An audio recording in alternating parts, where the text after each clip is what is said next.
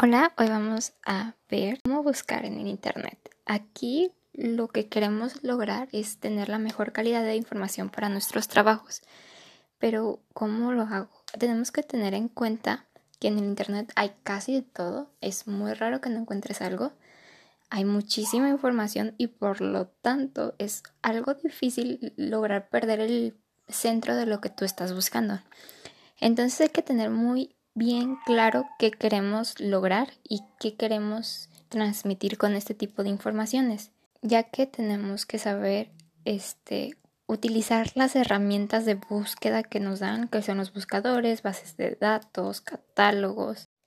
Otro punto muy importante es tener en cuenta la profundidad que puede tener Internet o los buscadores de Internet, ah, porque hay unos que están bajo control de acceso, o tienen formatos peculiares para las personas que se especializan en este tipo, como robots y este tipo de cosas.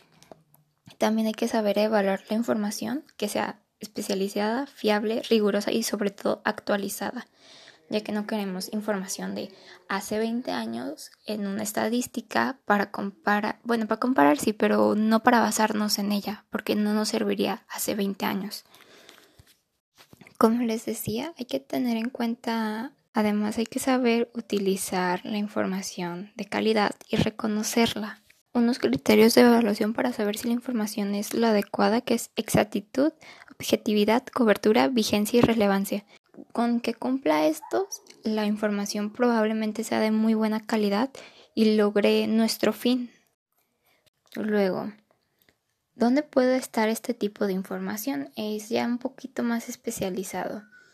¿Con, los, con qué recursos cuento y qué herramientas voy a utilizar? Son preguntas clave para que puedas ir armando tu camino para lograr la mejor información.